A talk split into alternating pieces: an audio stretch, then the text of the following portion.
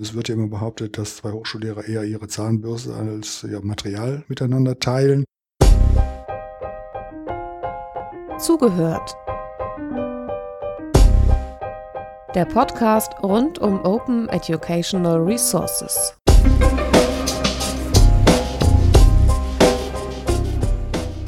In unserer Podcast-Reihe zu Open Educational Resources mit Fokus Weiterbildung wollen wir heute über die Schnittstelle zwischen Hochschule und Weiterbildung sprechen, über die wissenschaftliche Weiterbildung und sitzen hier mit zwei Experten zum Thema. Wir sind in Koblenz und in Koblenz arbeitet Dr. Burkhard Lehmann. Er ist Geschäftsführer des Zentrums für Fernstudien und universitäre Weiterbildung der Universität Koblenz-Landau und gleichzeitig ist er auch Vorstandsmitglied der Deutschen Gesellschaft für wissenschaftliche Weiterbildung und Fernstudium e.V., kurz DGWF. Eine lange Visitenkarte haben Sie wahrscheinlich.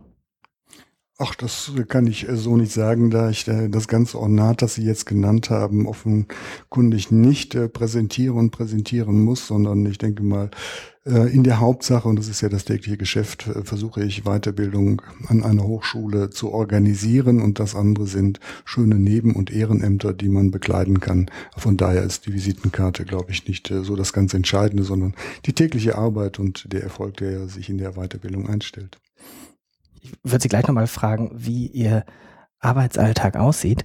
Ähm, davor begrüße ich noch die zweite Person, die mir gegenüber sitzt. Das ist Markus Daimann von der Fernuniversität in Hagen.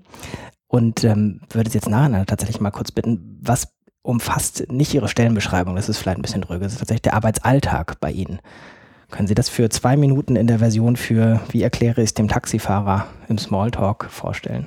Ja, also ich denke mal, für Personen, die an Hochschulen arbeiten, ist das, was ich tue, möglicherweise etwas ungewöhnlich.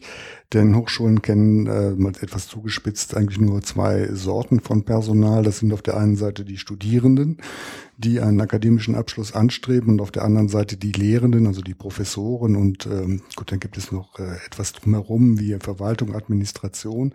Aber entweder man gehört in die eine Kategorie, ist Student oder ist Hochschullehrer, aber wenn man dazu nicht gehört, dann bekleidet man eine etwas ähm, besondere Rolle. So, und das betrifft jetzt äh, die Geschäftsführung. Also meine Aufgabe ist im Wesentlichen die, Bildung, Weiterbildung ähm, zu organisieren, ähm, Programmideen äh, zu entwickeln, sich um die Finanzierung dieser Dinge zu kümmern, natürlich auch ein Stück weit äh, Personalentwicklung zu machen, mit den Kolleginnen und Kollegen darüber zu sprechen, wann wir welche Produkte äh, machen, wie wir die Betreuung organisieren, äh, hinzuschauen, wie das äh, mit dem sogenannten Qualitätsmanagement ist, mit den dahinterstehenden Prozessen, im Kontakt zu bleiben, auch mit dem gesamten Hochschulpersonal, mit den vielen, äh, sagen sagen wir mal, Zulieferern, die dazugehören, bevor ein solches äh, Bildungsprodukt, ein solches Bildungsprogramm entsteht. Denn das sieht man in der Regel nicht. Man sieht eigentlich nur, da kommen Leute in einem Seminar oder in einer Veranstaltung zusammen.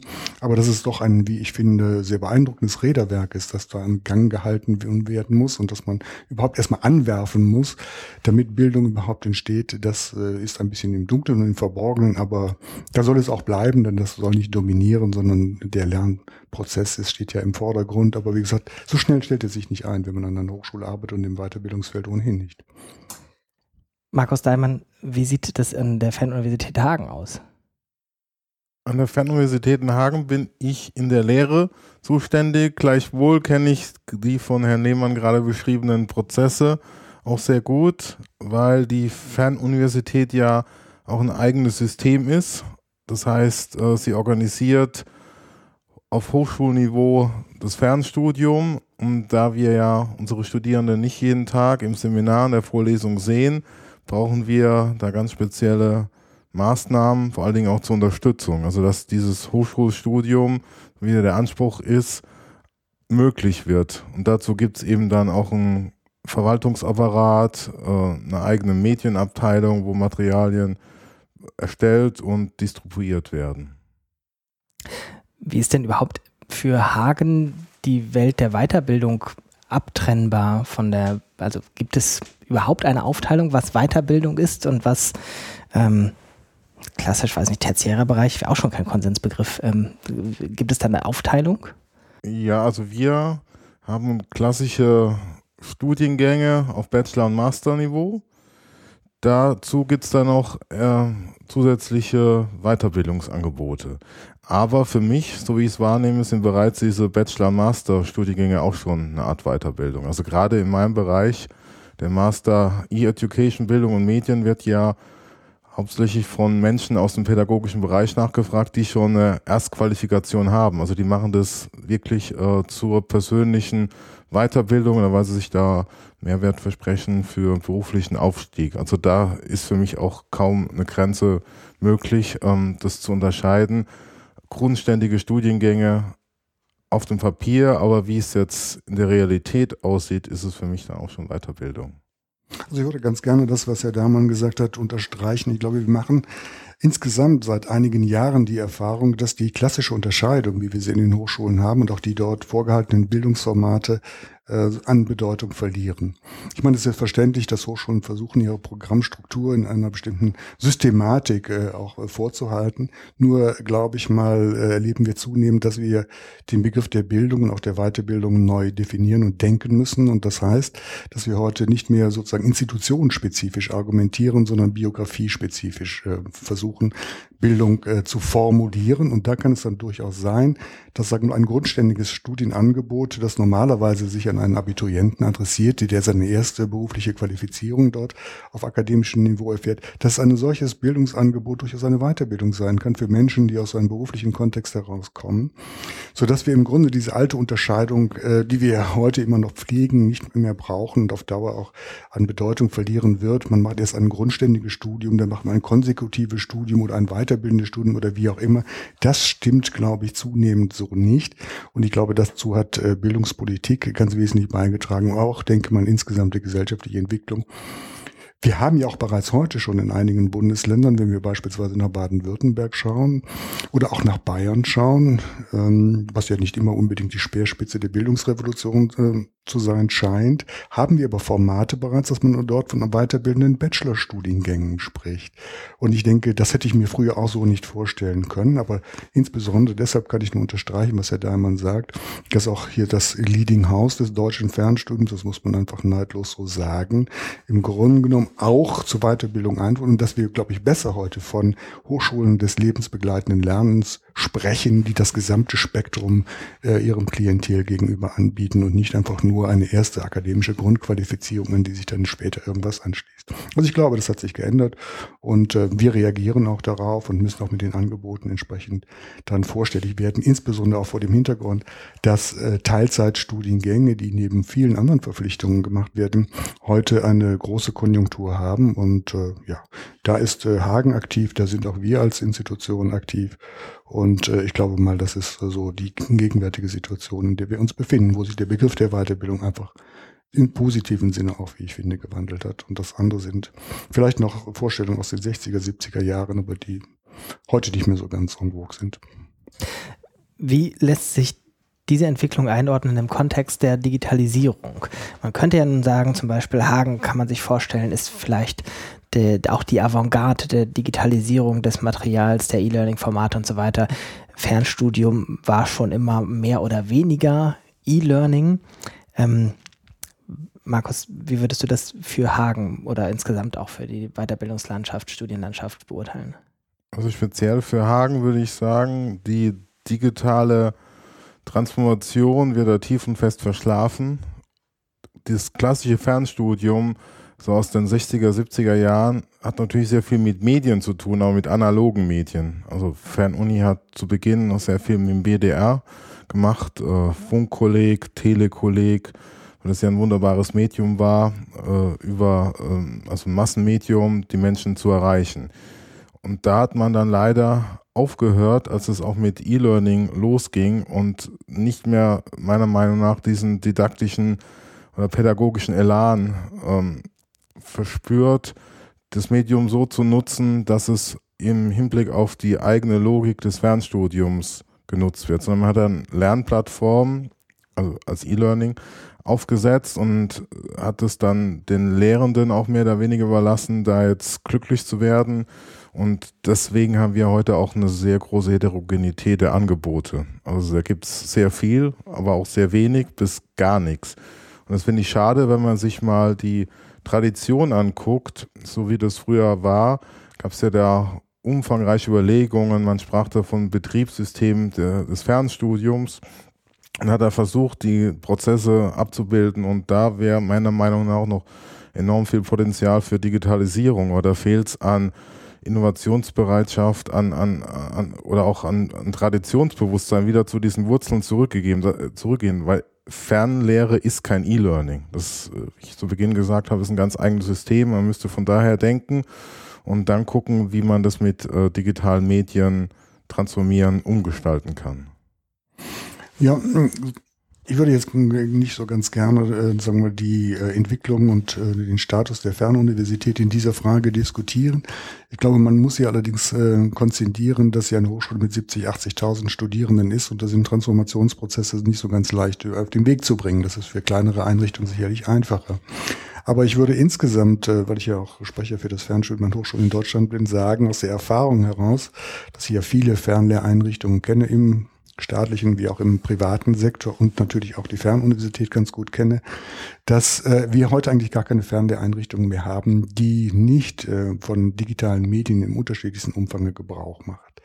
Ich glaube, ähm, was wir allerdings äh, auch feststellen müssen, ist, äh, dass sagen wir, manche sehr euphorische Vorstellungen davon, was die Medien bieten, sich in dieser Weise gar nicht realisiert haben und dass alle Institutionen, glaube ich mal, durch die Bank äh, sehr behutsam damit vorgehen, weil ich glaube mal, wir brauchen in den Fernlehrinstitutionen vor allem Alltagstauglichkeit. Das muss ähm, sich äh, bewährt haben, das muss reibungsfrei funktionieren. Das ist nicht so sehr viel Platz, sagen wir, für avantgardistische Dinge, denn denn ähm, wenn wir jetzt nochmal das Hagner Beispiel nehmen und auch nehmen wir eine andere Hochschule mit 5000 Studierenden beispielsweise und es funktioniert etwas nicht, dann steht der Studienbetrieb, denn wir versammeln sie ja nicht auf irgendeinem Campus, sondern wir müssen sie bundesweit oder auch über die Landesgrenzen hinaus versorgen mit Lernmaterialien, mit Kommunikationsmöglichkeiten. Das muss reibungsfrei sein. Und wie gesagt, da ist kein Platz für ähm, Dinge, die manchmal in einer E-Community gerne ausprobiert werden, wo auch so ein bisschen Spielerei dabei ist. Das ist auch in Ordnung. Aber wir haben es mit einem Living System zu tun und das muss gehen. So, aber vor dem Hintergrund kann ich nur sagen, wie gesagt, alle Fernlehranbieter äh, nutzen heute digitale Medien und es gibt ja auch das schöne Wort, äh, das Englische, das dann heißt, ähm, Distance Education is Technology Driven. Also Fernlehre ist immer schon von Technologien getrieben gewesen und hängt ganz eng an Bildungstechnologien. Sie ist ja auch der Abschied, wenn man so möchte, von einer Art von Versammlungspädagogik, wo man sagt, es findet nur Lehren und Lernen statt, wenn zwei oder drei im Namen irgendeines Themas zusammenkommen. Das findet ja dort nicht statt, sondern man hat diesen konstitutiven Zusammenhang aufgelöst und sich der Medien immer schon bedient, sei es jetzt der Texte bedient oder heute der modernen Medien bedient. Was Zurückhaltung angeht, ich sprach davon, da muss man sagen, wir haben nur ganz, ganz wenige Institutionen, die so ehrgeizig sind, so möchte ich das mal ausdrücken, die Fernlehre vollständig zu digitalisieren, sodass wir nur noch reine Online-Studiengänge haben. Wie gesagt, das ist ähm, in einigen partiellen Sektoren so. Ist auch vielleicht ein Unterschied äh, zu amerikanischen Staaten, die dort viel unbedarfter vielleicht mit diesen Technologien umgehen. Also von daher tasten sich alle Institutionen ein bisschen vor. Ich selbst äh, habe äh, auch mal mit äh, ehemaligen Arbeitskollegen eine Wette abgeschlossen und gesagt, ach, dieses ganze Papier, was ihr hier noch verteilt, dass die Studierenden lesen sollen, solche Lehrtexte und Lehrbriefe, innerhalb von fünf Jahren kann die Druckerei zumachen, sie pleite machen. Äh, diesen Kasten Bier habe ich zigfach verloren, den ich da zur Wette ausgeschrieben hatte. Das hat sich alle sehr viel langsamer entwickelt und das bedeutet auch, dass bei äh, dem Einsatz von digitalen Bildungsmedien wir ja nicht nur daran denken müssen, dass das alltagstauglich ist, sondern wir müssen die äh, Adressaten, äh, die Bildungsinteressenten und Interessierten mitnehmen auf eben diesem Weg. Und auch da stellen wir eigentlich fest, dass äh, die Geschwindigkeit, ähm, mit der diese Affinität zu diesen Medien äh, wächst, nicht so wahnsinnig groß ist. Und das ist keine Revolution, das ist eher eine Evolution. Und ich glaube, äh, wir sind heute schon äh, einige Stücke weiter und in, in dieser Entwicklung. Das heißt, es ist durchaus so, dass einige Technologien schon mehr akzeptiert werden, aber äh, dass wir jetzt sozusagen nur noch Online-Studium in, als Fernlehre produzieren würden, ich glaube, das ist einfach nicht so. Ich würde uns gerne dann mal auf den zumindest weiteren Kontext Open Educational Resources bringen. Nehmen wir erstmal nur eine ganz, ganz weite Definition, nämlich von frei verfügbaren Materialien oder Online-Lernangeboten, Kursen etc. Beim Stichwort Revolution fällt mir ein, wir sitzen jetzt hier im Februar 2015. Ich glaube, ziemlich genau vor einem Jahr hatten wir den ähm, Titel auf äh, der Zeit, wo stand die Revolution des Studiums, Universität für alle. Jetzt können alle Online-Kurse von den besten Universitäten der Welt besuchen und so weiter. Ein Jahr später, wie sieht die Bilanz aus? Magst du einmal, magst du anfangen? Äh, ist die Revolution ausgeblieben? Ist sie unsichtbar aufgeschoben? Ist nur eine schmale Elite dort unterwegs? Wie kann man das einordnen? Das Wort Hype möchte ich auch nicht in meine Frage auslassen. Ist es ein Hype? Die Frage, wie du sie stellst, mit so einem leicht ironischen Unterton, denke ich, impliziert schon, dass es ein Hype ist und dass der sich natürlich so nicht äh, bewahrheitet hat. Was jetzt die OER-Definition betrifft mit ähm, verfügbar, äh, ist es in Hagen so, dass man, das ist ein, ein klassisches Hochschulstudium, wo ich äh, keine Studiengebühren bezahlen muss, aber sogenannte, das ist ja die Besonderheit in Hagen, diese Materialbezugsgebühr. Das heißt, ich muss für die Materialien bezahlen, sei es nun Studienbriefe, Texte, sei es äh, Video, sei es eben Learning Management System, die ganzen Materialien, die da draufstehen. Dafür muss ich bezahlen. Also viel frei verfügbares Material ist da nicht. Über welche Größenordnung sprechen wir da? Also was bezahlt ein Student? Äh, das Material? Äh, hängt vom Kurs ab, was ich, was ich belege. Es ist dreistellig pro Jahr oder? Also ich würde vermuten, das sind äh, zwischen 200, 300 Euro oder dergleichen in dem Semester dort als Gebühr, äh, Materialbezugsgebühr anfallen. Ähm, ich denke, das ist sehr, sehr überschaubar. Ähm, das deckt vielleicht äh, die Reproduktionskosten äh, für diese Materialien, die ja heute auch nicht mehr sehr hoch sind. Aber man kann jetzt nicht von ernsthaften Teilnahmebeiträgen sprechen. Insbesondere ja auch deshalb würde das nicht gehen, da ja alle Bundesländer mittlerweile ein kostenfreies Grundstudium garantieren und nur, wie gesagt, ein paar Euro in einem sehr äh, wirklich überschaubaren Kontext da entrichtet wird. Mehr ist das im Grunde nicht. Ne?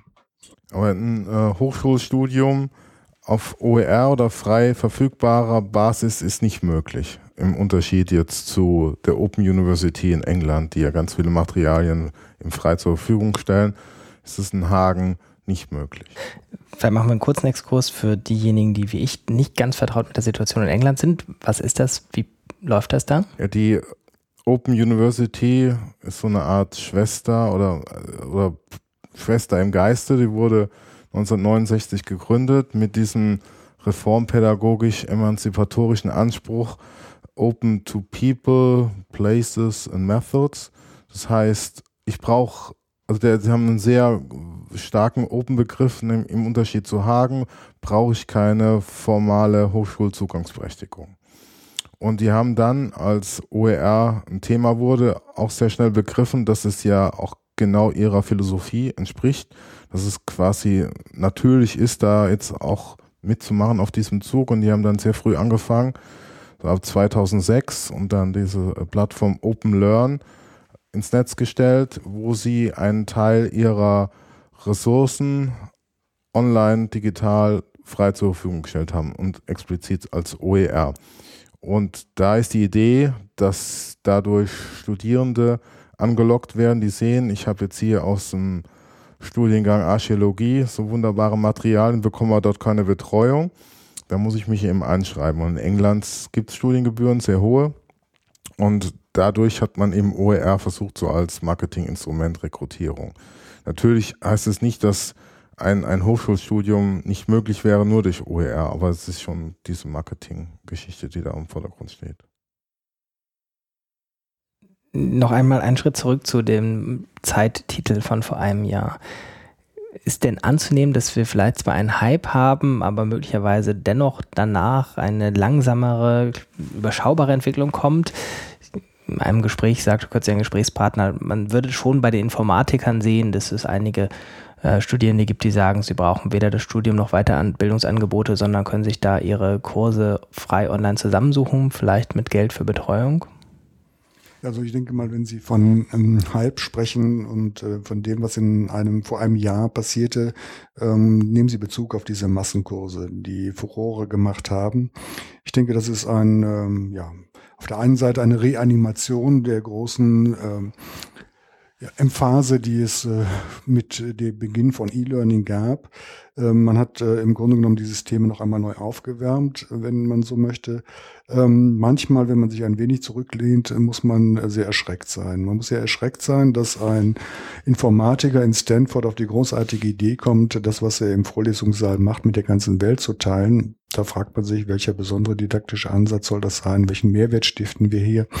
Und äh, vielleicht, äh, Frage Hype oder auch nicht, äh, sollte man ihn selber zitieren, der sagte, äh, dass das ein lousy product war. So. Und nichtsdestoweniger aber äh, haben diese Massen, die ja dort äh, sich inskribiert haben, die Medien äh, befeuert, insbesondere die sozialen Medien, kann man fast sagen, befeuert und haben jetzt äh, einen neuen Schub äh, dieser äh, ähm, ja, diese E-Learning-Szenerie äh, verpasst. Ähm, ich glaube nicht, dass wir äh, uns nun äh, sehr ernsthaft damit beschäftigen müssen aus meiner Perspektive heraus, denn äh, das, was wir dort vorfinden in allermeisten Fällen, sind Bildungshäppchen.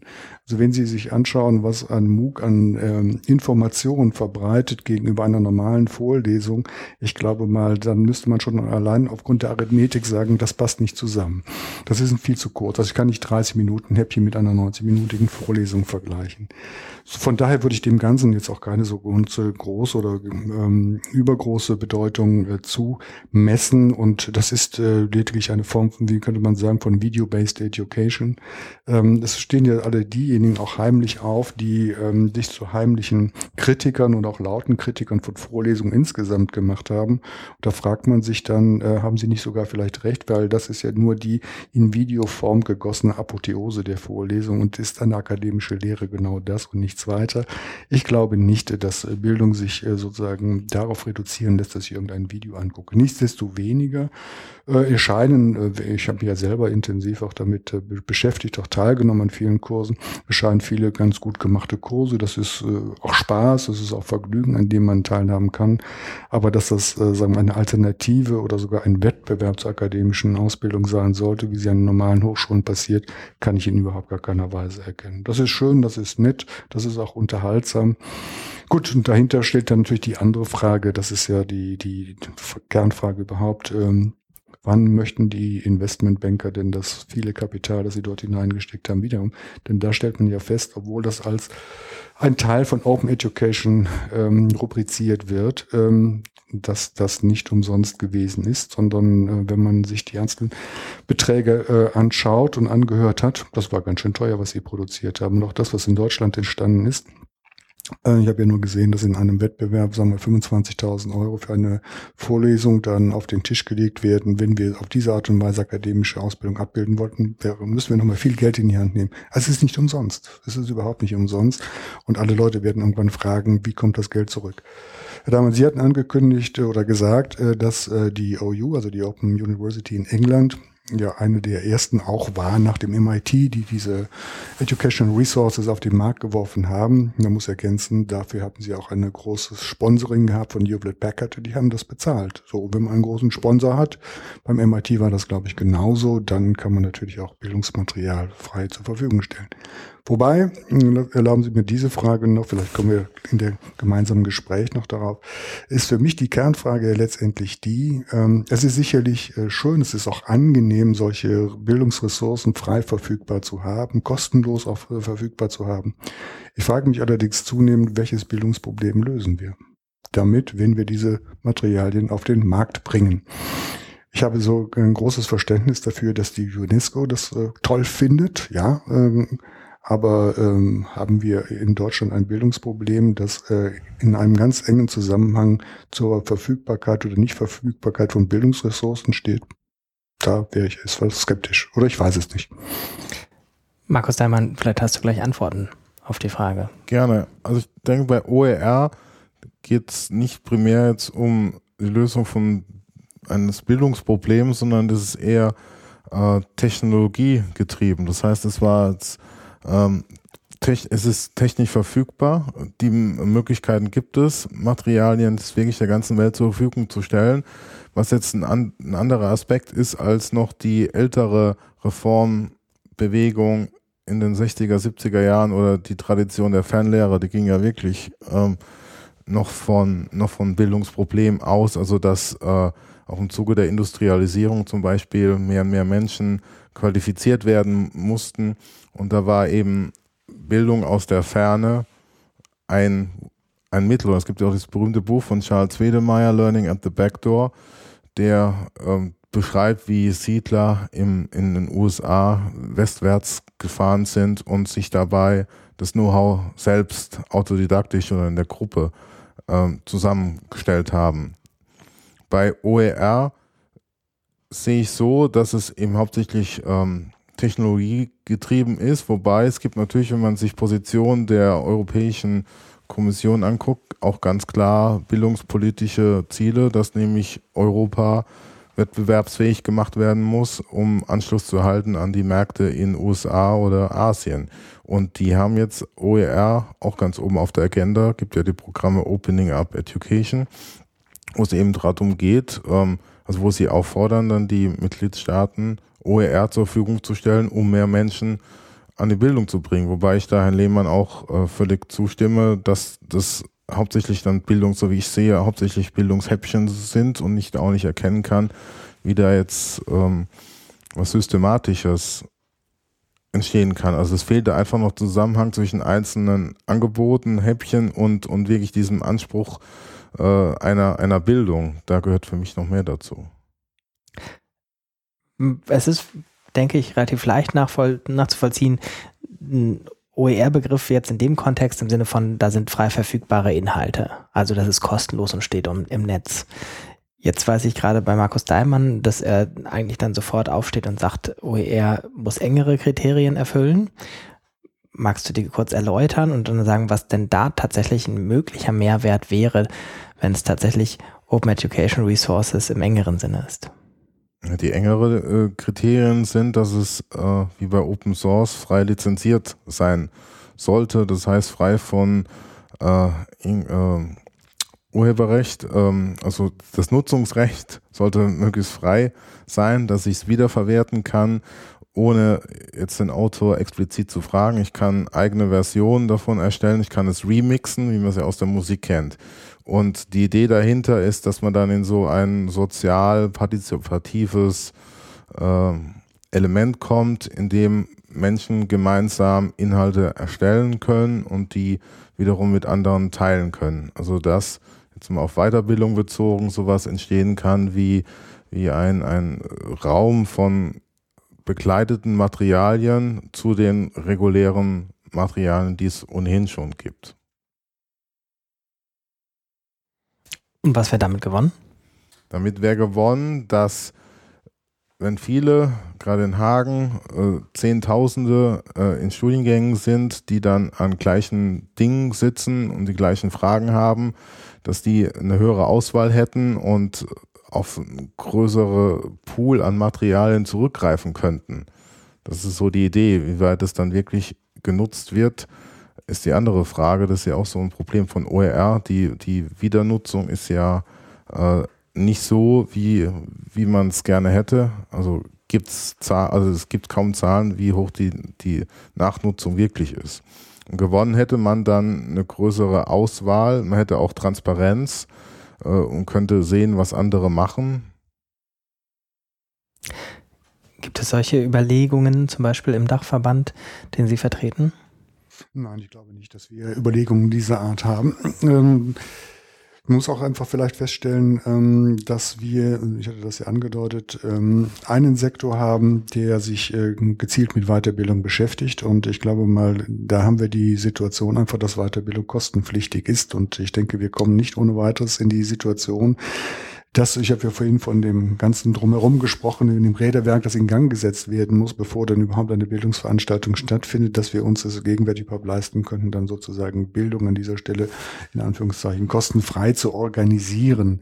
Ähm, wir müssen auch den Materialeinsatz ähm, die müssen noch die Generierung von Material bezahlen, die Distribution bezahlen und dergleichen mehr. Also von daher ist in diesem Gesamtpaket Weiterbildung gegen Entgelt, gegen Gebühr organisiert, ist diese Idee von Open Educational Resources wahrscheinlich schwer äh, zu realisieren. Nichtsdestoweniger würde ich mal sagen, dass auch unabhängig davon, in welchem Segment man jetzt arbeitet, ob in der Weiterbildung oder aber in der grundständigen Bildung, die Frage des Einsatzes von solchen Bildungsressourcen möglicherweise ja für Dozenten von Bedeutung ist. Also ein Dozent bereitet irgendeine Lehrveranstaltung vor, wie ein Lehrer seinen Schulunterricht vorbereitet. Und es ist ja immer dann die Frage als äh, methodisch-didaktisches Problem, welche Lehrmaterialien, welche Ressourcen will ich dort einsetzen? Gibt es irgendein Video, gibt es irgendein Text, gibt es irgendetwas, was ich ähm, in den Unterricht integrieren kann, nach, wie gesagt, den, den Leitvorstellungen, die man hat. Und da kann ich mir natürlich schon auch gut vorstellen, unter solchen pragmatischen Aspekten, Aspekten, dass es natürlich toll ist, wenn man sagen, im Internet Materialien findet, die passgenau zu dem gehören, was man dann in seinem Unterricht ähm, äh, bearbeiten will. Wobei ich mir auch gut vorstellen kann, dass das Finden solchen Materials und Auffinden gar nicht so einfach ist. Denn ich sagte, es muss passgenau sein. Es ist ja nicht irgendein Video oder dergleichen. Also da äh, könnte es sein, dass es schon sehr, sehr zeitaufwendig ist, äh, wie gesagt, an das entsprechende Material, unabhängig von der Frage der persönliche Manipulation überhaupt zu kommen. Aber das ist bequem, das ist schön und das denke ich, man kann auch den Unterricht durchaus bereichern, unabhängig von allen Fragen, ob das jetzt in der Weiterbildung ist äh, wo, oder in anderen Sektoren. Wobei, ja, man würde schon noch, noch mal glauben, diesen Akzent finde ich gar nicht so schlecht ähm, oder finde ich durchaus bemerkenswert, dass, sagen wir mal, in Ländern, sagen wir mal, der dritten Welt oder dergleichen mehr, der Zugang zu Lehrmaterialien durchaus ein relevanter ist und das ist auch ein kostenintensiver Faktor. Selbst in den äh, US-amerikanischen Staaten kann man äh, feststellen, dass Lehrmaterial nicht billig ist. Also ich habe mal Vergleiche gesehen, wie das gerechnet wurde. Wenn ich jetzt ein Open Textbook zum Beispiel habe, dann ist das äh, durchaus attraktiv ähm, gegenüber den zahlungspflichtigen Dingen, äh, die dort zum Teil angeboten werden. Also da spielt das schon eine Rolle, dass Lehrmaterial frei zur Verfügung steht. Also da, wo einfach der Zugang erschwert ist oder beziehungsweise Geld, äh, Ökonomie eine Barriere äh, für den Zugang zur Bildung ist. Aber wenn ich unsere eigenen Kontexte sehe, würde ich eher sagen, das hat sehr viel mit, ähm, ja, mit Bequemlichkeit, vielleicht würde ich nicht sagen, zu tun, mit Komfort so äh, zu tun, wenn man Materialien dieser Art zur Verfügung hat. Dass der Verband darüber nachdenkt, diese Materialien zur Verfügung zu stellen, das kann ich jetzt äh, so nicht feststellen. Andererseits auch nur als ein äh, Gedanke noch dazu, die Produktion, Herstellung und Verteilung von Lehrmaterialien ist ein Geschäfts- und ein Geschäftsmodell von Verlagen. Und ich würde auch mal vermuten, dass sie nicht so ohne weiteres dieses Geschäftsfeld freigeben werden und wollen. Ähm, das führt insgesamt zu der Frage der Motivation, warum sollte ich denn überhaupt das, was ich erzeugt habe, frei zur Verfügung stellen? Ähm, liegt das daran, dass ich an die Vorstellung einer äh, Share-Ökonomie glaube, das, was ich gebe, bekomme ich auch zurück? Oder was sind eigentlich die Motive für Leute, wenn sie jetzt nicht ein Sponsoring haben von Hewlett Packard oder wie auch immer, Material einfach im Netz zur Verfügung zu stellen, sagen, hier bedien dich, mach was du willst. Gut, das Urheberrecht ist unveräußerlich, aber das Nutzungsrecht, warum sollte ich das hergeben? Hm. Woher kommt der Altruismus? Das ist die Frage, wie ist es, wenn wir jetzt in einem äh, Gedanken Modell jetzt erstmal sagen, wir haben ja einen großen Sponsor, nämlich ähm, die öffentlichen Gelder, die zum Beispiel den Arbeitsplatz von Markus Daimann finanzieren. Aber es gibt keine Verpflichtung, äh, meine Materialien frei zur Verfügung. Ich glaube, darauf willst du hinaus. Äh, das gibt es nicht. Ich bin selbst ein Verfechter davon. Das heißt, ich stelle alle meine Forschungsbeiträge, meine Artikel, Papiere möglichst unter einer freien Lizenz im Netz zur Verfügung. Äh, aber bei Lehrmaterialien ist natürlich gerade in Hagen genau das Gegenmodell. Wie Herr Lehmann schon sagte, das ist ein Geschäftsmodell. Das heißt, das Sponsoring reicht nicht aus, man braucht noch das Geld über die Druckerei. Aber ist das so viel? Wir haben ja vorhin gesagt, naja, das deckt vielleicht die Produktionskosten ab. Und ich glaube, man muss unterscheiden. Auf der einen Seite geht es ja um die Herstellung von solchen Materialien. Also wenn wir jetzt mal nur einen Spezialfall nehmen, aber das ist ja auch, wie gesagt, nicht der Regelfall, äh, Fernlehrinstitutionen arbeiten in aller Regel immer noch mit äh, gedruckten Lehrmaterialien. So. Äh, diese gedruckten Lehrmaterialien sind vergleichbar Lehrbüchern oder so etwas. Und deren Herstellung äh, ist ja ein recht umfangreicher Prozess und das ist auch ein sehr kostenintensiver Prozess. Ähm, die Distribution dann hinterher, also das über irgendeine Druckerei zu verteilen und dergleichen, das, äh, denke ich mal, macht heute nicht mehr diesen riesigen ähm, Betrag an Kosten aus. Aber das Entscheidende ist ja, dass jemand dort sitzen muss, viele Tage, Wochen, Monate lang, um irgendeinen Inhalt aufzubereiten, Forschungen zu machen und all das. Das ist ja sozusagen das Riesenpaket, das sich ja in irgendeinen ökonomischen Terms ausdrückt. Und äh, dann zu sagen, ähm, das kalkulieren wir alles nicht, äh, das ist sozusagen, sind die EDA-Kosten, weil äh, ne, der macht ja sonst nichts anderes. Ich glaube, das ist äh, ein bisschen problematisch, weil ich glaube, man, wir haben insgesamt, das ist mein Gefühl, ähm, nicht ähm, so sehr im Blick, wie teuer Bildung eigentlich ist. Die Tatsache, dass wir sie umsonst in Anführungszeichen hergeben, ähm, reflektiert ja überhaupt gar nicht, was das im Grunde für ein gigantischer Apparat auf volkswirtschaftlicher Natur ist. Wie lange brauchen wir, bis jemand Professor ist? Dann ist jemand 30 Jahre, wird er ausgebildet zum Beispiel, bevor er dann überhaupt äh, in eine Universität tritt. So, dann muss er zum Beispiel Labore haben und und und. Also ich behaupte einfach mal ganz pauschal, die Herstellung von Bildung ist ein unglaublich teures Gut. So. Also ich glaube, mein Auto ist schneller produziert, als irgendein Mensch ausgebildet ist. Aber ich will dich mal ketzerisch dagegen stellen. Also ich finde auch, ähm, was Jöran gesagt hat, äh, stimme ich zu. Es gibt ja staatliche Subventionen und auch gerade an der Fernuniversität ist es so, dass wir keine reguläre Lehrverpflichtung haben in Form von Vorlesungen und Seminaren. Das heißt, ich muss als Teil meiner Lehre Studienbriefe schreiben. Und mein Arbeitsplatz ist staatlich finanziert. Das heißt, was spricht eigentlich dagegen, wenn diese Studienbriefe als Teil meiner Lehrleistung öffentlich finanziert auch öffn der Öffentlichkeit zurückgegeben werden. Also ich sehe da schon Möglichkeiten, ähm, da, da was zu machen. Äh, was dann noch eine andere Geschichte wäre, ist, dass Verlage dann mit, mit den Inhalten Geld verdienen wollen. Und das auch in, in, in Unterschied dazu in Hagen hängen da auch viele Arbeitsplätze dran an, an Druckerei, Distribution und so weiter. Aber die, die eigentliche Herstellung, das heißt also das Papier, das zu Papier bringen der Inhalte in didaktisch aufbereiteter Form, das ist ja schon gedeckt. Und da würde ich mir schon wünschen, äh, wenn man auch als so staatlichen Auftrag oder auch im, im Sinne der Tradition der Fernlehre äh, hergehen würde, was spricht dagegen, diese Materialien auch offen zur Verfügung zu stellen, um natürlich dann im Umkehrschluss für die eigentliche Betreuung wieder Geld zu nehmen. Das heißt, wenn wirklich dann Menschen mir erklären, wie funktioniert es, äh, wie hängt es zusammen und ich damit an, also die, die Infrastruktur bekomme, die ja in Hagen auch eine, eine Leistung ist, also diese, diese gewachsene Infrastruktur, um daran, da, weil da hängt ja auch ganz viel Ressourcen dran und das ist, äh, kostet ja auch unheimlich viel Geld. Aber da könnten wir dann über eine finanzielle Beteiligung der Studierenden sprechen, aber die Materialien an sich, sehe ich das anders da. Ja, da immer so, so ganz bin ich mit Ihnen nicht einverstanden, weil ich mal glaube, dass äh, das Hagener Beispiel gar nicht so ganz instruktiv ist aus meiner Perspektive. Denn äh, wie vorhin gesagt, Hagen verlangt ja nur ähm, eine Materialbezugsgebühr. Das heißt, da geht es ja lediglich um sozusagen die Reproduktion der Materialien durch irgendeine Druckerei und die Versendung also die Post.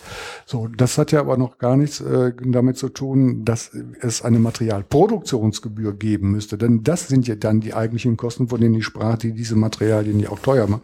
Darauf verzichten die. Von daher würde ich mal sogar glauben, das, was äh, die Fernuniversität anbietet, ist im Verhältnis zu vielen anderen Anbietern ja schon fast sowas wie Open Educational Resources. Also das ist äh, so kostengünstig, also wenn es nur noch darum geht, das zu verteilen. Sie können jetzt sagen, gut, liebe Fernuniversität, du musst jetzt noch einen Schritt weiter machen. Du musst jetzt alles als PDF-Dokument frei im Netz zur Verfügung stellen oder dergleichen. Darüber könnte man reden, aber ob das sinnvoll ist, weiß ich so genau nicht. Also von daher glaube ich mal, das ist gar nicht mal so äh, das ganz Entscheidende. Die, wir legen gar nicht mal die ganzen Kosten um, die da eigentlich wirklich entstehen verstehen. Also ich bin auch der Meinung, dass OER was kosten dürfen. Das heißt, ähm, eine Materialproduktionsgebühr, wunderbar, aber dann wäre eben die Materialnutzung frei. Das heißt, dass ich, es geht ja dann wirklich in, in diese Richtung, äh, die Dinge frei zu nutzen und mit anderen zu teilen, neue äh, Artefakte, neue Derivate daraus zu stellen. Und da ist, das ist also so ein sprachliches Ding, weil jetzt ist ja so dieser Globalbegriff, also wenn wir jetzt wieder bei dem Hagener Beispiel bleiben, heißt ja Materialbezugsgebühr. Und wie Herr Lehmann vollkommen richtig gesagt hat, verschleiert es ja die tatsächliche Produktionskosten, die Distribution, was heute aber über PDF viel leichter ist, aber die eigentliche Mediennutzung, die könnte man da auch nochmal rauskoppeln. Das heißt, es würde, das habe ich in Hagen versucht auch schon mal anzudiskutieren, äh, sagen, ja, wir stellen es als OER her, aber also wandeln es um in OER, auf Verlangen für die Produktion, weil da stecken ja wirklich Kosten dahinter und Arbeitsplätze und so weiter. Da sehe ich jetzt keinen Widerspruch. Würdest du sogar zugespitzt sagen, genau das Falsche wird bezahlt? Könnte man jetzt einen Schritt weitergehen und dann das, was sozusagen inzwischen eigentlich überflüssig wäre, kostenpflichtig zu machen, nämlich die Distribution ist das Einzige, wofür noch bezahlt wird. Ja, aber es wird ja auch für die Erstellung wird im Sinne von äh, geistiges Eigentum, es, es werden ne, die, die Ideen oder die, die didaktisch aufbereite, aufbereiteten Lehrinhalte, die stecken ja da auch mit. mit. Also wird, wird vom Lernenden bezahlt, muss man dann natürlich sagen. Denn das ist ja genau der Punkt. Wir haben ja einen großen Teil der Kosten, der eben sozusagen oft nicht sichtbar wird in der Diskussion. Gucken wir dann aber nochmal auf den Lernenden, gerade mit der Perspektive Weiterbildung nehmen wir noch Schlagworte in den Hintergrund wie lebenslanges oder lebensbegleitendes Lernen etc. Wir haben jetzt in Hamburg große Diskussionen darüber ähm, oder im Bundesgebiet für etwas, was in Hamburg noch gar nicht da ist, sondern nur angekündigt im Februar 2015, wo wir hier sitzen, die Hamburg Open Online University, die sich ganz gezielt tatsächlich auch als Weiterbildungsprojekt versteht. Ist das, hm, wie frage ich das neutral, inwieweit ist das mehr als Marketing? Gut, meine, für mich ist es schwer einzuschätzen, was in Hamburg äh, passiert und wohin die Entwicklung dort gehen soll. Ähm, das ist ja, wenn ich das richtig so mitverfolgt habe, auch ein Reflex ähm, auf diese Massenkurse, die dort entstanden sind.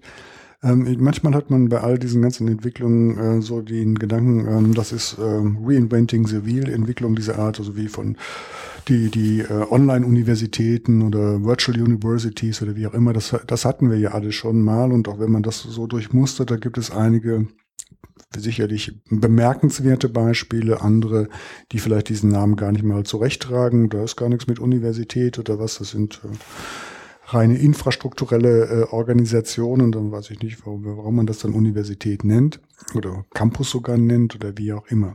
Nein, ich denke mal, das ist eine, für mich eine Art von Remake. Aber bei dieser ganzen Diskussion, also offene, äh, offen beziehbare und kostenlose Lehrmaterialien auf der einen Seite ähm, und ähm, dann kostenpflichtige Materialien auf der anderen Seite. Dabei spielt ein Aspekt, und der kommt auch bei den Massenkursen vor, ähm, eine große Rolle. Wir haben äh, damit im Ansatz äh, eine Art von Trennung, äh, die es auch in anderen bildungspolitischen Kontexten kommt. Eine Trennung, die heißt, man eignet sich äh, die Inhalte auf irgendeine x-beliebige Art und Weise an. Das kann man machen, indem man jetzt einmal kostenpflichtiges Lehrmaterial sich aneignet oder indem man jetzt an diesen, Parti äh, in diesen Massenkursen beispielsweise partizipiert oder indem man bei, bei Kahn irgendwelche Videos guckt und sich dann Mathematik aneignet oder bei dem Bielefelder FH-Professor Loviskach oder wie er heißt, kann man sich auch wunderbare gemachte Videos anschauen. So, man kann also im Sinne eines selbst gesteuerten Lernens, wie das so manchmal genannt wird, sich äh, Inhalte aneignen. So. Das Entscheidende aber ist, äh, das hilft mir noch nicht sehr viel weiter. Ich kann jetzt natürlich zu meinem Chef gehen und sagen, ich bin jetzt der Experte für lineare Algebra oder Optimierung oder wie auch immer. Nur wir leben in dieser Gesellschaft in einem Berechtigungswesen. Und ich heiße, ich muss für alles im Grunde genommen, äh, was ich tun will, eine Berechtigung vorweisen, ein Zertifikat, eine Beglaubigung haben. Mein Wissen muss beglaubigt sein. Und woher bekomme ich diese Beglaubigung? Auch wenn ich mir noch so viele Lehrmaterialien irgendwelcher Art äh, angeeignet habe und deren Inhalte angeeignet habe, braucht es im Grunde genommen eine Zertifizierungsstelle. Das heißt, es ist ja sozusagen ein Trend. Auf der einen Seite hier, das ganze Lehrmaterial habt ihr schon. Im Grunde genommen hatten wir das ja auch eigentlich vor den Open Educational Resources. Jede Bibliothek ist so eine Art von Open Educational Resource, ein gigantischer Zugang zu dem gesamten Wissen der Welt. Die dort zu zahlenden Beiträge sind, glaube ich, sehr überschaubar, von fast jedem zu leisten eine wunderbare Infrastruktur. Jede größere Stadt hat so etwas. Jeder kommt an das ganze Wissen, auch ohne Internet. Er muss einfach nur zu seiner Stadtbibliothek gehen. So, auf der anderen Seite haben wir dann die Zertifizierungsinstitutionen. Und soll es in Zukunft so sein, dass Hochschulen dann im Grunde genommen lediglich noch den Wissenstüff im Grunde genommen organisieren, den Stempel der verleihen für das, was jemand sich auf irgendeine Art und Weise angeeignet hat. Das ist übrigens ein Trend, der ja auch einhergeht und parallel geht mit dem, ähm, was jetzt mit Open Educational Resources noch nicht so viel zu tun hat. Das heißt mit äh, dem Recognition of Prior Learning, also der Anerkennung vorgängiger auf irgendeine Art und Weise erworbener Kompetenzen. Gut, da könnte man auch noch eine eigene Geschichte zu erzählen, woher das denn eigentlich kommt. Also, freie Bildungsressourcen, das heißt, äh, wir brauchen, brauchen die Universität und die Lehre eigentlich nicht und man eignet sich das irgendwie an und geht dann zum zur Institution, die den Wissenstüv macht und dann die entsprechenden Bildungspatente ausstellt. Dafür muss sie dann bezahlen, sonst den TÜV gibt es nicht umsonst. Wie jeder von uns weiß, wir müssen alle, wenn, wenn wir mit dem Auto vorfahren, dort ein paar Euros hinterlassen. Was Sie ansprechen, Herr Lehmann, wird ja auch als Disruption diskutiert, also die Zerteilung, das Auseinanderreißen der Bestandteile des, der Universität, also Inhalte, äh, Assessment, Überprüfung und natürlich Zertifizierung. Und das Filetstück für lange Zeit war, waren ja die Inhalte. Die sind jetzt ähm, zum größten Teil, jetzt immer größeren Teilen frei verfügbar. Wobei äh, mit der Bibliothek ist richtig, ist offen zugänglich, allerdings nur hier am Standort Koblenz für die Menschen, die jetzt hier in einem Umkreis sind. Also da sehe ich schon mal einen qualitativen Unterschied zu, zu der physischen Open Educational Resources Bibliothek oder Buch und der digitalen. Und klar, die Zertifizierung, das erleben wir jetzt auch bei den MOOCs, äh, Stichwort Geschäftsmodell, da läuft es ja hin, nachdem Truhen eben erkannt hat, der hat ein lousy Produkt, äh, schwenkt er um zu beruflicher Weiterbildung ist es ja und lässt sich das dann auch entsprechend bezahlen, weil es auch einen ganz klaren Markt dafür gibt und für die Zertifikate wird bezahlt, allerdings wird er auch nur so lange bezahlt, wie die Anerkennung oder das eine Berechtigung hat. Und da ist ja dann auch äh, Stichwort ähm, bei den anderen MOOCs, äh, den, den freien MOOCs, die Frage, inwieweit erkennt äh, eine Bildungsinstitution das an wenn ich jetzt bei Herrn Lovischach oder Herrn Handke oder Herrn Spanakel in Mathematik MOOC gemacht habe, inwieweit erkennt mir das in Hagen jemand an? Was kriege ich dann dafür? Und da sind wir noch ganz am Anfang. Also Pri äh, Recognition of Prior Knowledge ist ein wichtiges Thema, aber da sehe ich auch noch ganz viel Wege zu gehen. Also was wir, was wir die hier haben, sind halt ähm, das Übereinanderlappen von verschiedenen Diskursebenen. Und ich fände es wichtig, wenn man das auch nochmal auseinanderhalten würde, auch weg von jedem Hype. Oder du hast ja diese Hamburg Open Online äh, Universität angesprochen. Ich tue mir da auch unheimlich schwer. Ich kenne auch noch ein paar Presseberichte, da jetzt zu entscheiden oder zu, zu beurteilen, was da wirklich dahinter liegt. Und ich würde gerne nochmal, deswegen haben wir auch Herrn Lehmann hier zu Gast, nochmal zurückgehen auf diese Ebene der klassischen Weiterbildung, ob Sie da nicht eine Möglichkeit sehen für OER? Also Sie haben ja vorhin angesprochen, wenn, wenn ich jetzt mal die, die Gesprächsführung an mich reißen darf. Ich bitte darum. Äh, dass, dass Sie dann noch nicht so die, die Bereitschaft sehen. Äh, de, ja, aber aus, aus so einer Tradition heraus betrachtet, äh, Weiterbildung, äh, klar, ist, ist gerade weil es auch viele Anbieter gibt, private Anbieter kostet es viel Geld. Das muss ja auch irgendwie finanziert werden. Aber es gibt ja auch irgendwie so diesen demokratischen Anspruch ähm, oder Recht auf Bildung und wie weit OER nicht doch vielleicht eine Rolle spielen könnten. Also ob sie da doch irgendwie Anzeichen erkennen können. Ja gut, ähm, die Frage, die dabei äh, im Raum steht, äh, Herr Dahlmann, ist folgende und die wird auch im Kollegenkreis immer wieder mal äh, diskutiert, auch auf diesen Tagungen, äh, die man äh, gemeinsam hat. Es geht äh, um die, die Grundsatzentscheidung, haben wir es bei der Weiterbildung mit einem sogenannten öffentlichen Gut zu tun oder haben wir es mit einem privaten Gut zu tun? Und zwischen diesen beiden Polen ähm, oszillierte diese Debatte. Es gibt eine Fraktion, ganz ohne Frage, die ähm, dieses Thema Weiterbildung muss ein öffentliches Gut sein, dann aber auch vom Staat finanziert.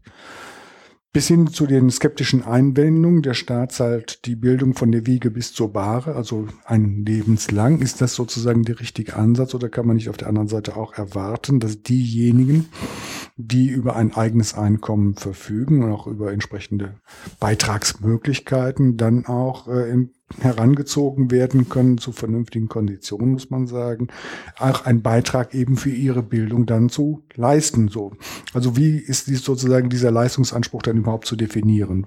Von der Geburt bis zum Tod oder kann man nicht sagen, ab einem bestimmten Zeitpunkt gibt es auch eine Art von Selbstverantwortung der Bürgerinnen und Bürger dann für ihre Bildung äh, zu sorgen, auch vielleicht mit Hilfe der Arbeitgeber und Arbeitgeber. Ich glaube, das ist sozusagen der Rahmen, in dem sich diese Diskussion einfügt Open Educational Resources. Und was ich nur feststelle ist, wir haben ja durchaus äh, eine ganze Reihe von sogenannten Open Educational Resources bereits heute. Wenn ich mir Bildungsportale beispielsweise anschaue, wie äh, Lecture to Go ähm, an der Universität in Hamburg, finde ich, ist ein, das gibt es nicht nur dort, sondern anderswo ja auch, wunderbar aufgezeichnete äh, Vorlesungen, die dort gemacht worden sind, auch ohne MOOCs, braucht man gar nicht. Also Hamburg hat auch schon MOOC gemacht, bevor das Wort überhaupt die Runde machte. So, ähm, da kann man sich selbstverständlich bedienen und kann auch teilhaben. Wir haben ein anderes Format, das auch stark protegiert wird von einigen. Das äh, ist die sogenannte öffentliche Wissenschaft, also wo ganz dezidiert Vorträge für ein äh, bildungsaffines Publikum gehalten werden. Wir haben das auch, wo das auch eine Rolle spielen kann in dem sogenannten Seniorenstudium, nur auch dort ältere Herrschaften davon partizipieren können. Also im Grunde genommen eine Partizipation äh, es gibt an Produkten, die ohnehin schon entstehen an den Universitäten noch frei verfügbar gemacht werden muss. Aber man muss letztlich, wie gesagt, genau entscheiden, äh, zu welchem Zweck und mit welcher Philosophie wird Weiterbildung betrieben. Setze ich mich auf den Stuhl der öffentlich finanzierten Weiterbildung, kann ich damit äh, viel unproblematischer umgehen, als wenn ich sage, äh, nein, Weiterbildung auch an Hochschulen ist dann ein privates Gut, das finanziert werden muss. Dann ist die Diskussion um solche ähm, freien Bildungsressourcen anders zu führen, beziehungsweise würde deren Produktion und Distribution dann äh, Marketingzwecke oder was auch immer erfüllen. Aber sie hätte nicht originär aus der Sicht der, äh, der Institution den, äh, den Sinn, jetzt sagen wir mal, äh, Teilhabe an Bildung äh, möglich zu machen. Also mit diesem ähm, besonderen Ethos, äh, das da vorgekehrt werden könnte. Das glaube ich nicht. Also man muss das entscheiden, wie man das entsprechend sieht. Aber auch da, meine Damen, ist ganz klar, nochmal ähm, meine schlichte äh, Vorstellung, Bildung ist nicht umsonst, es ist immer nur die Frage, wer sie bezahlt. Und letztlich bezahlt sie der Bürger sowieso in Form von Steuergeld oder aber nochmal von Teilnahmebeitrag.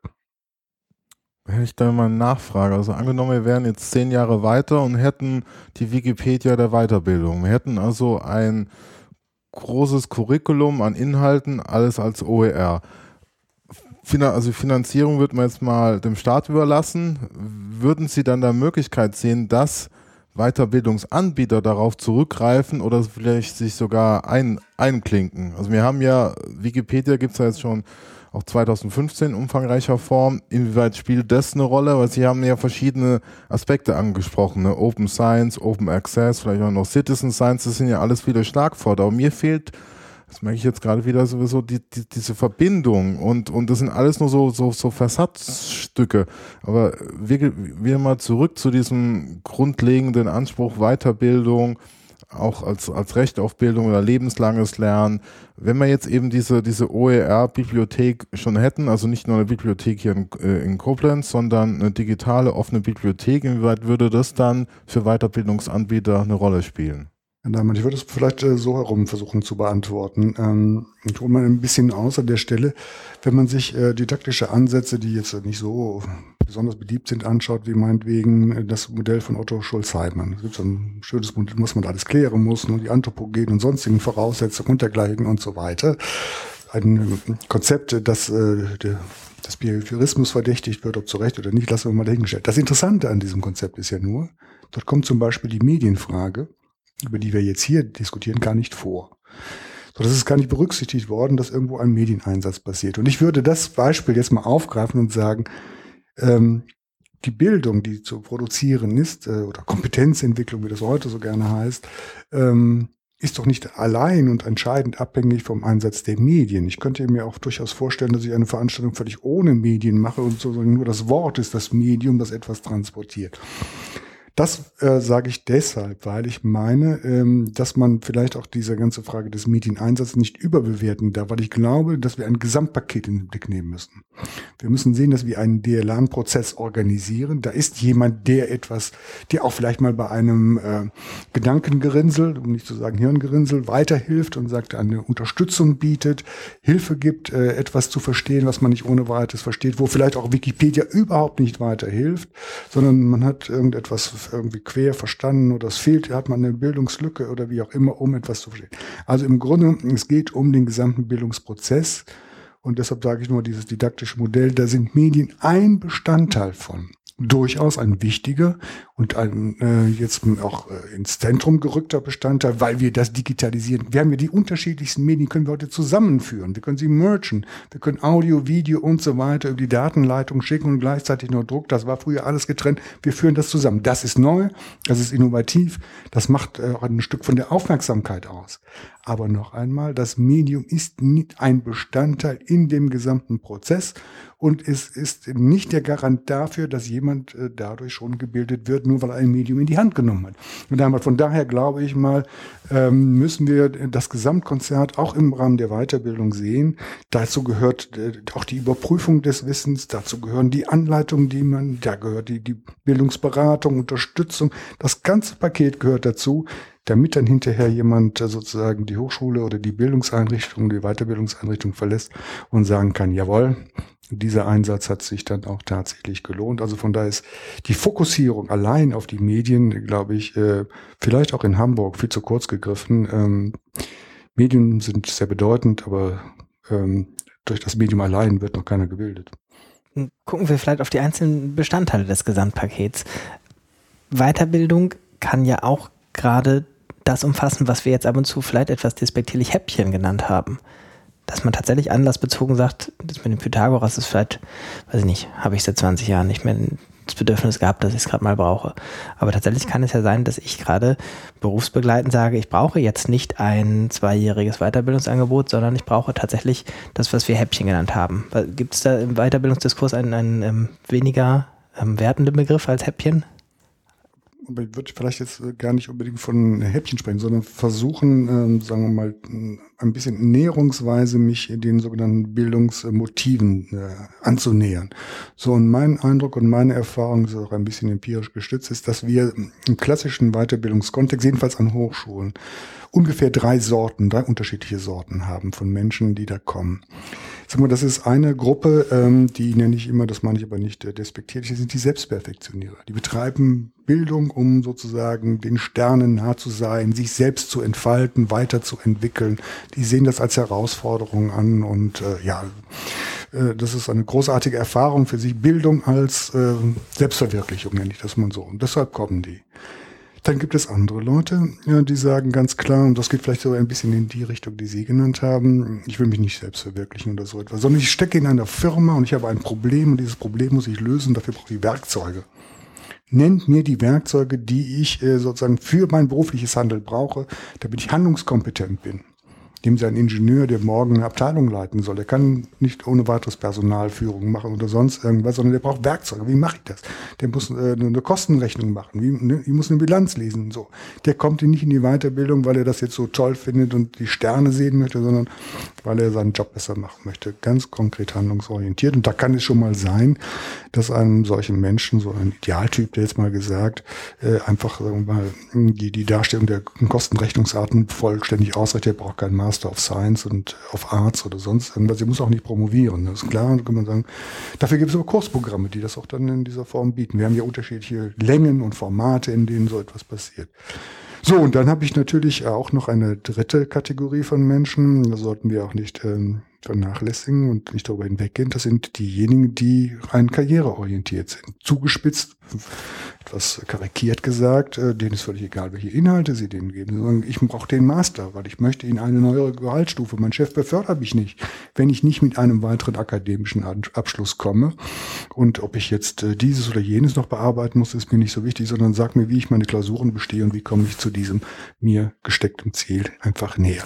Also idealtypisch gesagt drei Kategorien dieser Art. Und ich denke mal, dass wir diese drei unterschiedlichen Kategorien wie auch unterschiedliche Bildungsformate vorhalten. Also es muss nicht jeder ein BWL-Studium machen, nur weil der was vielleicht mal ein bisschen Projektmanagement braucht oder so etwas, sondern da kann man sagen, gibt es auch kleinteilige Kurse und Kursprogramme, wo so etwas möglich ist. Und wie gesagt, diese längerfristigen Angebote, die es in Hagen und auch bei uns und auch bei anderen äh, Bildungsanbietern gibt, die sind dann auch da insbesondere dafür geeignet, sich intensiver länger damit auseinanderzusetzen mit einer Thematik. Zum Teil soll auch dort berufliches äh, Handeln nochmal reflektiert werden. Also es gibt ja solche Philosophien wie der reflektierte Praktiker, die bringen ihre Pakete mit und das kann dann mit Wissenschaft sozusagen kombiniert werden, aufgeheitert und aufgehellt werden oder vertieft werden ja, so, also für diese ganz unterschiedlichen Gruppierungen haben wir Bildungsprogramme und Formate und da spielen die Medien immer eine unterschiedliche Rolle. Und wie gesagt, Hagen und auch jetzt Fernlehre ist natürlich ein Spezialthema, weil es einfach ein mediengetriebenes Produkt ist und eine ganz normale Lehrveranstaltung müsste das gar nicht sein. Aber über die Ferne kann man ohne Medien ganz schlecht lehren. Aber inwieweit äh, spiegeln denn die verschiedenen Weiterbildungsangebote auch diese Typen wider? Also es klang jetzt sehr plausibel äh, mit den drei Typen und ich habe da bei Ihren Ausführungen nachdenken müssen an, an, äh, über Hagen und wir haben eigentlich nur zwei Angebote. Also es gibt einmal dieses, dieses grundständige Studium, Bachelor, Master und dann gibt es das Akademiestudium für die Sternenkreifer.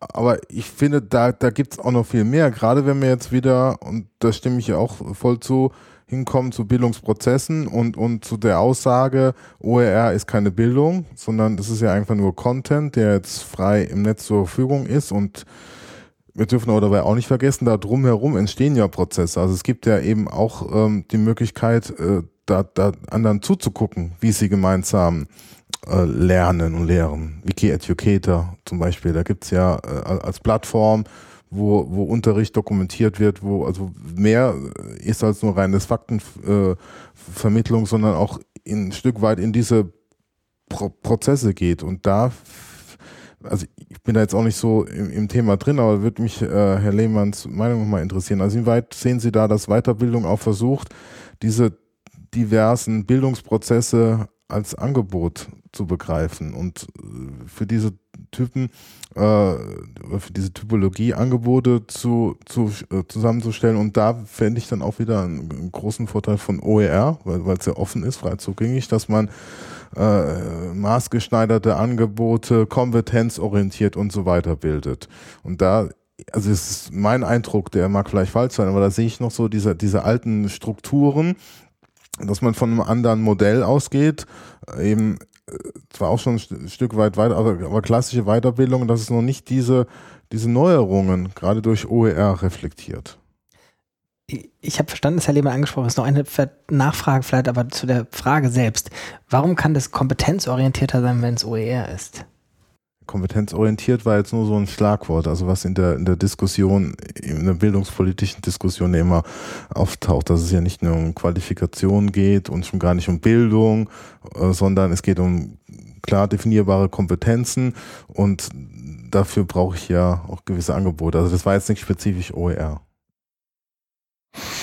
Herr Dahmann, auf Ihre Frage weiß ich gar nicht so äh, ganz präzise zu antworten, weil ich äh, denke mal, die Bildungsbedürfnisse, die sich äh, artikulieren, ähm, bei der Frau und bei dem Mann draußen auf der Straße ist es erstmal gar nicht mal so ganz leicht herauszufinden, so welche Bildungsbedürfnisse sind. Also ich habe das jetzt versucht, einfach mal sozusagen ähm, grob äh, zu charakterisieren. Da gibt es möglicherweise noch ganz andere Schattierungen und dergleichen. Aber es gibt ein paar empirische Anhalte, dass das ähm, auch so ist oder ganz grob gesprochen so ist und dass man sich da orientieren kann.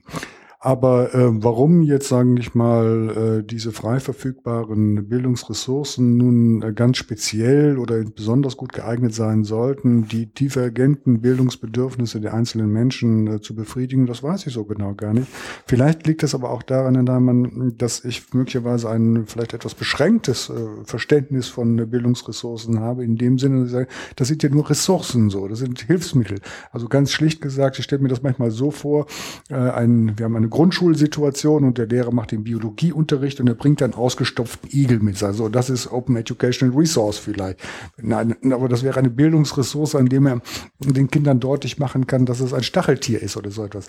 Also von daher ist es ein Medium, ein, ein Mittel, mit dessen Hilfe man etwas verwirklichen kann. Oder aber ich kann das sagen, habe ich selbst sehr schön zum Beispiel ein Video gefunden, gesehen äh, von einem großen Sozialpsychologen, der dann den äh, Lucifer-Effekt vorgeführt hat. Und hat das selber dann präsentiert. Äh, Zimbardo, also ein großer Sozialpsychologe, ne, erzählt dann seinen Effekt ganz effektvoll, richtig show-like. Hat gesagt, ja, das ist schön. Oder auch sehr gerne gesehen, habe ich noch mal diese alten Filme äh, über das Prisoner Dilemma und was es alles gegeben hat oder ähm, ja so das ist schön das kann man sehen das ist auch sehr instruktiv aber es ist für mich nur ein Medium so und ähm, was etwas illustriert was auch unterhaltsam ist auch die Motivation vielleicht der äh, Bildungsteilnehmer ändert aber noch einmal der Kern äh, für mich ist das jetzt unbedingt nicht ich wollte jetzt auch nicht spezifisch auf OER Also krampfhaft auf OER, da haben sie mich vielleicht missverstanden. So, mir geht es auch darum, inwieweit ähm, durch die Digitalisierung sich Angebote diversifizieren. Und Sie haben ja angesprochen, dass es schwierig ist, die Bedarfe, wenn ich es richtig hm. verstehe, der Menschen auf der Straße. Gut, da könnte man ja sagen, wir machen eine Bildungsbedarfsanalyse. Also wie weit sehen Sie da jetzt schon in der Weiterbildungsszene ähm, Anstrengungen, dass man eben versucht, es gehen wir wieder zurück zur positiven Wendung der, der Häppchen oder Microlearning, also dass, dass man das als Ausgang nimmt und, und seine Klientel, natürlich erreicht man auch nicht jeden, das ist ja klar, sondern nur die Motivierten, die sich weiterbilden wollen oder müssen, intrinsisch oder extrinsisch. Also man hat diese Typologie, aber wie weit versucht man da jetzt nochmal Angebote äh, spezieller zuzuschneiden, äh, indem man sie fragt und, und, und zum Beispiel und versucht da Profile zu identifizieren und dann eben jetzt nicht nur mit OER natürlich, sondern mit digitalen Medien und nicht nur rein inhaltsvermittelt äh, als, als Content, sondern auch wirklich diese Prozesse versucht ab, abzubilden, also mit Social Media, Diskussionen, wie wir es ja auch bei, bei den MOOCs gesehen haben zum Teil oder bei anderen Open Education Formaten. Also wo es auch wirklich um diese, oder bei den, bei den C-MOOCs, jetzt nicht bei den X-MOOCs, bei den C-MOOCs, wo es eben viel Diskussion gibt auf allen möglichen Plattformen. Das sind ja auch Reflexionen von Bildungsprozessen. Mir kommt sofort der Gedanke, ob CMOOCs nur was für die Sternengreifer sind, nachdem wir jetzt die Typologie haben. Aber mein erster Ansatz wäre zu sagen, die für, für diesen vielleicht diffusesten mittleren Bereich ähm, wo die Nachfrage auch schlecht erhoben werden kann, weil sie sehr anlassbezogen entsteht, ist vielleicht tatsächlich das größte Potenzial von frei verfügbaren Materialien, Kursen,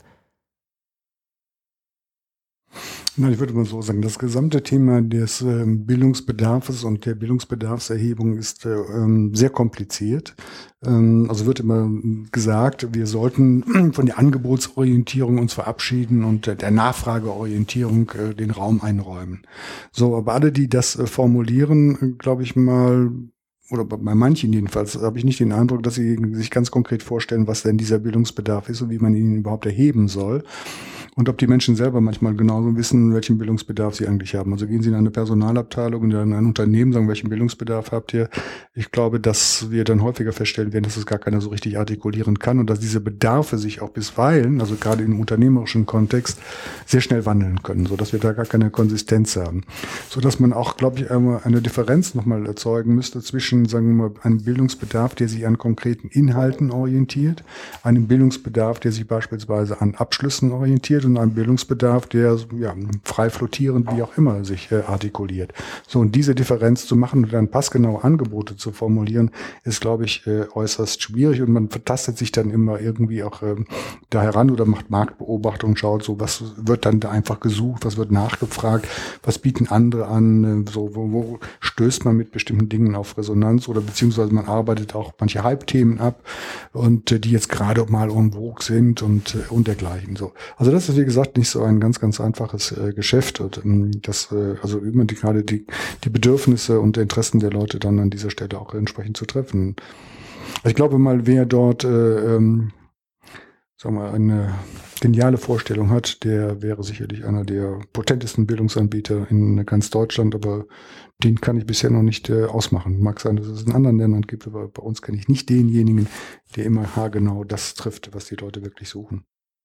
Ich mache das fast, fast, fast YouTube, wollte ich gerade sagen, nicht auf. Also es gibt ja tatsächlich eine ganz große Szene da, wo ich immer nicht weiß, wie weit ist das Angebot oder Nachfrage betrieben. Das sind jetzt niemand von den Nachfragern oder Anbietern würde das Weiterbildung nennen, was da passiert. Äh, aber viele formelle Kriterien würden durchaus zutreffen, treffen, denke ich mal. Ähm, ich würde aber gerne, bevor wir ganz an dem Thema uns festbeißen, noch einmal die Lehrenden mit reinnehmen. Die haben wir nämlich vorhin so kurz übergangen. Vielleicht ist das ganz praktisch für die, wenn die da Materialien finden. Gerade im Weiterbildungsbereich ähm, haben wir auch ganz unterschiedliche Professionalisierungsgrade von den Anbietern in der Weiterbildung von den Lehrenden. Ähm, inwieweit ist da das berühmt-berüchtigte Potenzial für OER ähm, noch zu entdecken oder zu heben oder vielleicht auch überschätzt? Also kann ich jetzt erstmal nur für uns sprechen, für die Fernuniversität, äh, dass ich es über noch nicht so, dass, dass das überhaupt eine Rolle spielt. Also ich bin jetzt gerade aktuell dabei, auch so eine kleine, Studie, äh, eine kleine Studie mal durchzuführen und Lehrende zu befragen, welche digitalen Medien sie einsetzen. OER wird auch Thema sein, aber erst geht es mal um überhaupt digitale Medien. Und da denke ich, da wird. Darf ich ganz kurz, ja. vielleicht hängen wir uns auch zu stark an den digitalen Medien auf. Wir haben vorhin einmal ganz kurz den Satz Schule gehört. Die Schule ist ja jetzt etwas, wo die Medien am Ende in den wenigsten Fällen noch digital äh, angeboten werden, dem Lernenden. Aber tatsächlich ist ein ganz typisches Szenario ja für den Lehrer inzwischen, Materialien digital zu finden, anzupassen und analog anzubieten. Ja. Insofern muss das mit der Digitalisierung vielleicht gar nicht ganz vorne stehen. Okay. Aber also bei uns ist dann an der Fernuniversität die Struktur sehr stark. Das heißt, ich äh, vorhin gesagt haben, die Lehrenden werden ja verpflichtet, ihre eigenen Lehrmaterialien zu erstellen. Man wird gezwungen. Ich muss Studienbriefe schreiben. Und die werden natürlich dann auch in den Studiengängen eingesetzt. Sodass das System die, die Bereitschaft ja auch ein bisschen untergräbt oder unterminiert, weil der Fokus ja auch, auch auf der Produktion von eigenen Materialien liegt. Und eigene heißt dann, man fängt beim Lernblatt Papier an und alles, was nachher auf dem Papier steht, ist von mir selbst. Genau. Aber ich würde ganz gerne trotzdem nochmal bei der Vorstellung bleiben, dass bei den Open Educational Resources wir es mit digitalen Medien zu tun haben. Ich glaube mal, die Frage, ob ich jetzt irgendein Buch finde, das ich in meinem Unterricht frei verfügbar, ohne Lizenzrechte zu beachten, einsetzen kann, ist, glaube ich, gar nicht so ganz entscheidend. Ich glaube immer, der Witz an der ganzen Sache und warum wir heute überhaupt darüber reden, ist ja, dass das digital verfügbar ist. Und nochmal auch mit diesem Gedanken kombiniert, dass es durchaus Komfort hat, das äh, in dieser Weise zur Verfügung zu haben. Ähm, dass große Suchmaschinen uns äh, das Material gewissermaßen frei Haus liefern und ich halt dann noch die Sortierfunktion habe, obwohl auch das noch immer anstrengend ist, im Netz was Vernünftiges zu finden. Also ich glaube mal, das ist schon gar nicht so schlecht, der Gedanke zu sagen, wir konzentrieren uns auf die digitale Welt. Äh, da äh, macht das einen besonderen Sinn, wie ich finde. Das gehört für mich dazu. Aber jetzt nehmen Sie folgende Situation. Ähm, angenommen, wir würden jetzt ähm, Gehen wir mal davon aus, von unserem speziellen Sektor, da wo ja Daimann arbeitet und auch ich, gehen wir von der Fernlehre aus. Und jetzt hätte ich mal einen wunderbaren Kurs, ähm, meinetwegen äh, entwickeln lassen oder entwickelt ähm, und äh, gehen wir mal, Maschinenbau wäre das Thema oder so etwas oder Fahrzeugbau.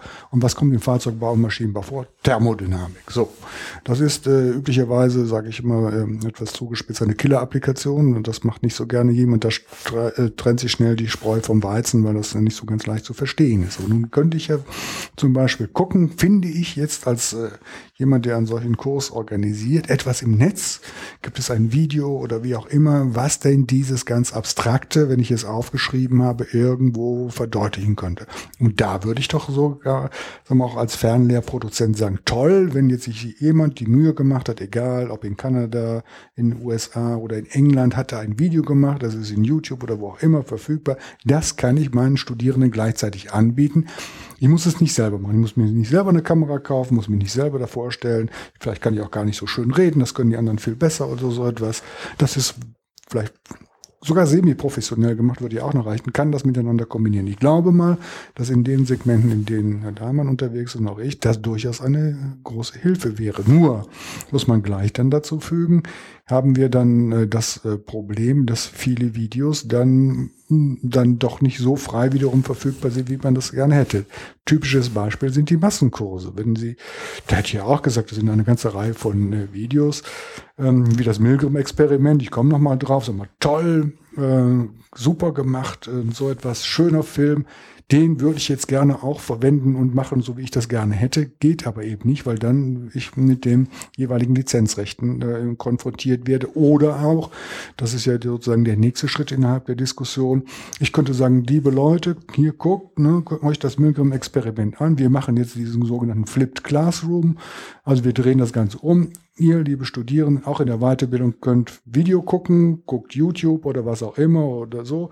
Und wir kommen dann zusammen und dann diskutieren wir das gemeinsam. Und dann machen wir im Grunde, also die, die, die Informationsverbreitung, wenn man so möchte, die Informationsdistribution hat stattgefunden und danach können wir uns dann die eigentliche intellektuelle äh, Auseinandersetzung damit in einer äh, gewissen Gruppe Da haben wir dann in der Tat noch rechtliche Probleme. Das wäre ganz schön, wenn so etwas möglich wäre, wo man schön frei verfügbares Material äh, einfach nehmen und dann einfach in seinen eigenen Kurs integrieren könnte.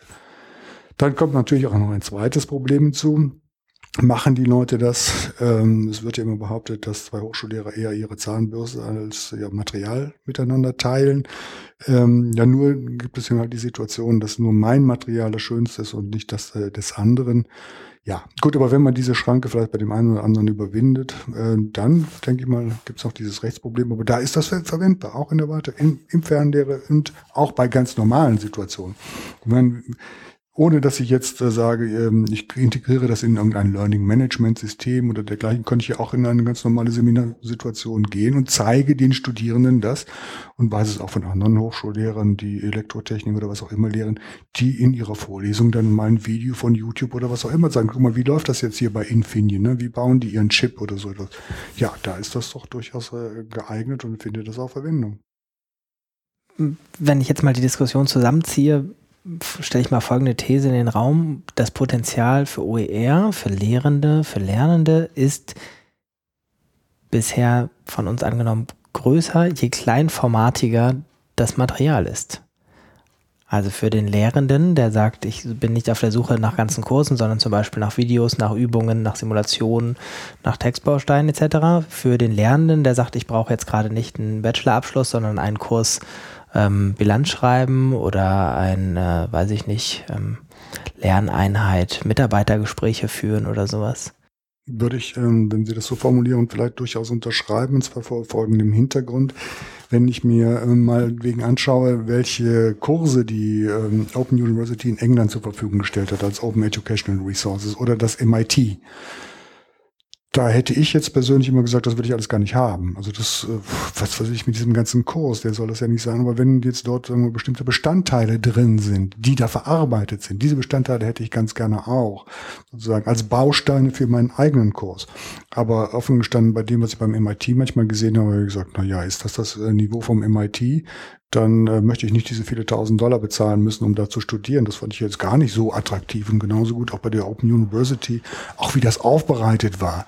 Das war jetzt nicht sehr überwältigend oder dergleichen. Das kann man jetzt unbedingt nicht sagen oder so. Es war ganz nett gemacht oder was. Aber auch da muss man sagen, die, die Curricula, die die haben, die passen zum Teil gar nicht zu dem, was wir uns dann darunter vorstellen oder was ich mir vorstellen würde. Ne? Wenn Kurse Financing, da erzählen die irgendwas, das vielleicht very British. So, und aber, ja, so bestimmte Sachen, die wären doch schon ganz schön. Von daher könnte ich Ihre These, die Sie gerade formuliert haben, eigentlich ganz gut unterschreiben. Ich will nicht ganze Kurspakete als Open Education, sondern ähm, einzelne tolle Bestandteile, die dann auch wieder verwendbar sind für andere Zwecke. Multiple, multiple, oder wie auch immer, use, reuse, wie auch immer. Markus Daimann Nicken zählt nicht beim Podcasten. Ich wusste nicht, ob mein Mikro wieder laut ist. Ist es. Okay. Ja, natürlich äh, würde ich der These auch äh, zustimmen. Und es ist ja auch die Logik von OER, dass da man nur einen ganzen Kurs nehmen kann und nehmen muss. Sondern das ist ja äh, Stichwort wieder Disruption, ja die Logik, dass das dann fein zerkledrig ist und dann natürlich jedem selbst überlassen ist, welche, welchen Teil aus der Vorlesung oder des Kurses er herauszieht. Das, das ist ja klar. Gut, ich gucke mal auf die Zeit. 77 Minuten.